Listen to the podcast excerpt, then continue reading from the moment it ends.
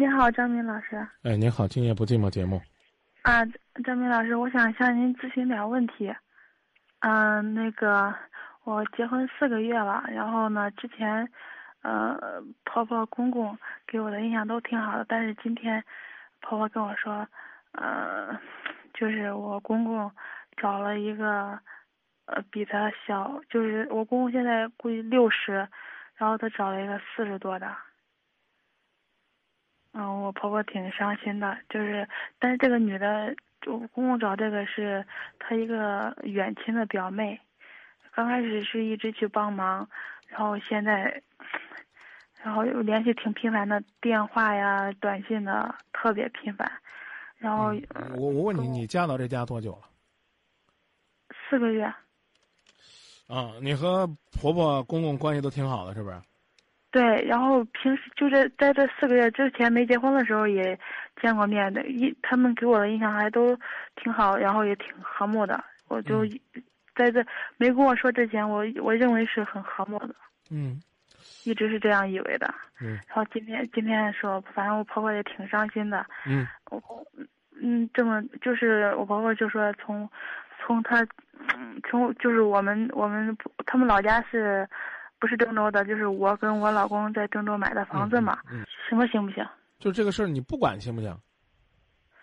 我婆婆当然是不想离婚，但是就是想等我公公来了，让，因为我们现在想给他郑州找个工作，而且这个工作找到了，哎，是在我们家自己亲戚一个地方工作，想让他在这儿长期了工作，就不回老家了。他找那个是老家的，然后我我我婆婆公公都在这儿生活，想这样会不会好点儿？我问你这个事儿，你不管行不行？不管啊，你还有你老公了，你你算弄啥了？你在某种意义上是这个家的外人，对不对？你婆婆跟你说，你就听啊，好好好，婆婆就千万别当回事儿啊。也许像事情没有你想象那么严重啊，成了。你你是你是不想让公公婆婆在这住，还是怎么着？不不是这意思，我是想，我怎么，就是我我，我婆婆意思是说，等我公公来了，让我们都劝劝他。然后呢，我公公跟他儿子，就是我老公，他们两个，经常就是说话的时候老不投机，容易吵起来。就是平时我公公跟我，然后说话还，嗯，就是反正没有说吵起来，都还挺挺好的。我是想要劝劝他。嗯，我刚才告诉你了，你不要管。但是，你跟婆婆说。啊。这个事儿呢，知道的人越少越好。你们两个之间解决，恐怕呢，对她来讲压力更小。你就跟他讲这个道理就行了。这个事儿你管不了，你管不了。我我跟你讲，如果这个事儿是是是假的，怎么办？不是假的，是真的。如果是假的怎么办？你你知道什么叫外遇吗？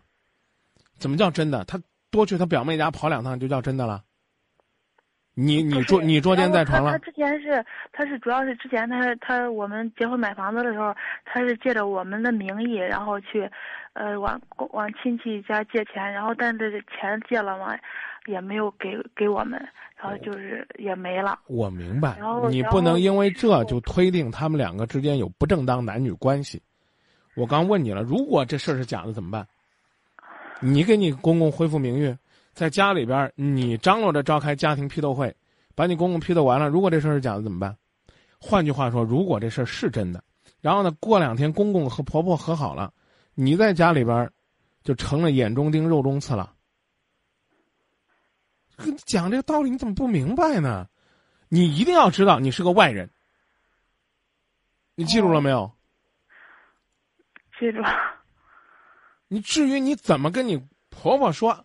啊，这个事儿我们不要管，那什么之类的，这这个你可以去琢磨，但是这个家庭批斗会跟你没关系。如果如果要批，你也得跟婆婆商量。你说要真是家里边一块教育他，你说也得有个人劝他的。啊，你看这个我我我妈妈多不容易啊！啊，这个我们我我们一家人多幸福啊！得有个唱红脸的，不能都唱黑脸。你要是装，你也装这个角色。呃，爸爸，这个不管这事儿呢是不是这样，啊，都我我们都希望我们一家能幸福、快乐、开心，啊，您就多在这个郑州陪陪我妈妈。你你这你别都批他，从这个一个人的角度来讲，你一家人都讨厌他，都批他，都给他压力。你跟你婆婆说，他可能会毅然决然的离开这个家。万一要事情弄成那样怎么办？我们是劝，不是孤立他，不是把他拒之门外。我再一次告诉你，这事儿你最好别管。话呢，不该这么举例子啊，姑娘。啊。就算是你爹你妈，你都管不了，你信吗？信。你你你拦着你爹你妈这了那了，他们到最后跟你说一句：“你不知道，我们感情早都不行了。要不是为了你，我们早都离了。我们为你受了多少苦，你有什么资格干涉我们？对不对？”嗯，也对。就是我从侧面的稍微就说，但是不正面说，这样比较合适一点，对吧？最好都不说，知道吧？哦。那明白明白这意思吧？明白。那我，张就是张明老师，那个。他那个，因为去年的时候，我婆婆说去年的时候，我公公提出来跟他离婚这个事情，然后我们现现在意思是，呃，都在郑州生活，给他在郑州找个工作，就不经常回去了，会不会减少这这个？我刚已经告诉你了，这事儿你不要管，你怎么还在商量这个事儿呢，姑娘？唉，你，你婆婆。怎么想怎么安排？嗯。怎么想怎么安排？让他跟你老公说。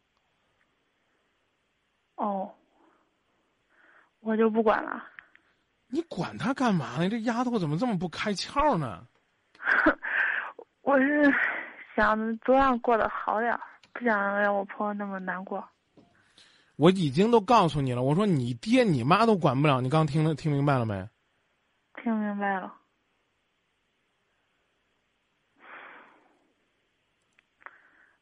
那，我我跟你我跟你说一个这个最难听的话。嗯。啊，你就不要劝。你你别嫌我说话难听啊！我因为我我我都讲的都是比较实在的话啊。